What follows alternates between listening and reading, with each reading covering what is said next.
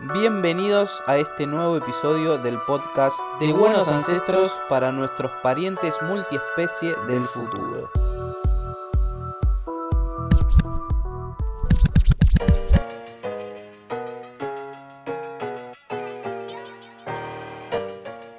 Hola, ¿cómo están? Bienvenidos a este episodio de hoy, Alterofobia. Hoy les traemos un podcast bien, pero bien argento, hecho por argentinos y para argentinos del futuro. Junto a mí, del otro lado de esta virtualidad, está Alejo Casado. ¿Cómo andas? ¿Qué tal Juan? Un gusto como siempre y no estaremos solos, no hay dos sin tres, por eso quiero presentarles a Bruno, Bruno Barbagallo. Buenas tardes, buenas noches, el momento que nos estén escuchando para todos. Esta música que estamos escuchando nos calza perfecto para el episodio de hoy porque parece de origen centroamericano, pero no lo es. Esto nos da el pie perfecto para la discusión sobre quién y qué define de dónde es nativo algo o alguien. Pero al final de este capítulo vamos a estar develando un poco por qué tiene esta particularidad esta canción. Sí, un poco para entrar en tema quisiera traer una anécdota que me pasó hace unos años atrás. Hace un tiempito salía para cursar a la facultad y un conductor paró a mitad de, de, la calle, estamos hablando de las 8 o 9 de la mañana, y me preguntó qué barrio era este.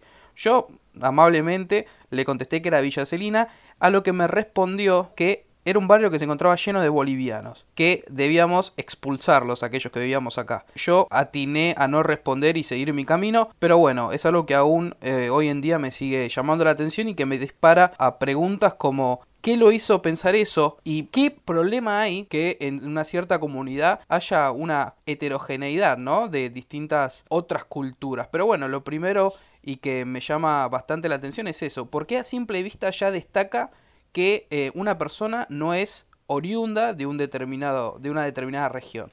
No, me imagino que no le habrá parado a cada uno a pedirles el documento. Y aparte me hace pensar también quién es el que define quién es eh, nativo o inmigrante de un territorio, porque me imagino que este amigo tuyo no fue.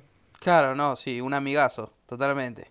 Bueno, bien, y, escuchemos entonces sobre estos amigos, que sí son amigos, que, vamos a escuchar ahora, que tienen algo para, para contar y que tienen un testimonio interesante. Para mí, los ingleses se recagaron a los argentinos, porque yo no puedo entender que una tierra está acá en América y se viene unos gente tan lejos y se queda con el tierno. Eso no tiene sentido. Así que la, Malvina, la Malvina es de Argentina. una persona no es argentino solo por nacimiento, pero por tiempo de residencia. Después de 14 años acá en este país, ¿no me consideras como argentino? Recién escuchamos a Ricardo y a Yenel, son dos tiktokeros, TikTok por algún desprevenido es una plataforma de videos cortos, que vinieron de Haití durante la segunda década del siglo XXI. El primero es repartidor de Rappi, mientras que el segundo trabajó de vendedor ambulante y ahora está intentando triunfar en el mundo de la música. Ahora hace también videos para, para blogs en YouTube y demás. Dos personajes eh, atractivos, interesantes que están en, en, las redes sociales. Sí, aunque por el acento notamos que no se crió en Argentina, que no se criaron en nuestro territorio, por las cosas que dicen y por cómo se expresa, tiene más identificación con el país que muchos que sí se criaron acá. Claro, y si tienen más identificación con, con los símbolos nacionales que muchos de los que, que nos criamos acá, también nos hace pensar por qué nosotros nos definimos como nativos y ellos como inmigrantes cuando nada define eso. Sí, esta duda, este planteo, viene, no, es nuevo, viene de hace ya mucho tiempo, ¿vale? Sí, eh, podemos retomar lo que los pensamientos de Daniel Inerarity, ¿no? que, que, junto a Maldonado dicen que para entender lo que eh, ocurre en el presente hay que mirar para atrás. Y si nosotros vamos muy hacia atrás, el punto de inflexión es la creación y la formación de los Estados-nación, ¿no? A partir de ahí surge desde el Estado un impulso por establecer en rasgos identitarios de cada una de las regiones que están cerradas por sus fronteras geográficas. Entonces vemos cómo a partir de ahí se fueron estableciendo em, una idiosincrasia, culturas y demás que son eh, hasta el día de hoy, ¿no?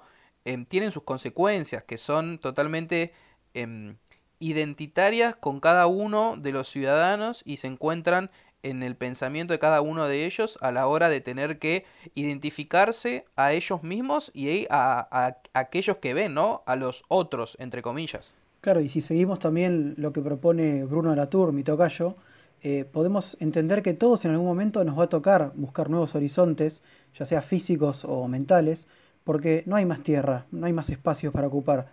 Entonces tarde o temprano todos vamos a estar ocupando ese rol de inmigrantes, aunque hoy seamos los nativos. Y, está bueno en ese sentido eh, tratar de no fomentar esas diferencias que en esta época de redes y de, virtualidad son muchas veces aún peores, ¿no? Sí, porque retomando también a, a Inerarity, eh, vivimos en un mundo gaseoso, eh, que esta analogía sirve para entender cómo se, se, difunden los mensajes y los contenidos gracias a las redes sociales, que es justamente como un gas, eh, tan, tan fácil es de expandirse que llega a rincones del mundo que no habíamos creído que pudieran llegar. Y a ver, pensando un poco, hay, un concepto que me gusta, que, lo, lo, tiene Keith que, que de alguna manera tiene un pensamiento positivo, optimista, pero que, tenemos algún tipo de solución para, trabajar ahora. Nos propone un poco modificar el, pensamiento cortoplacista a la que las sociedades actuales están, están muy arraigadas, ¿no?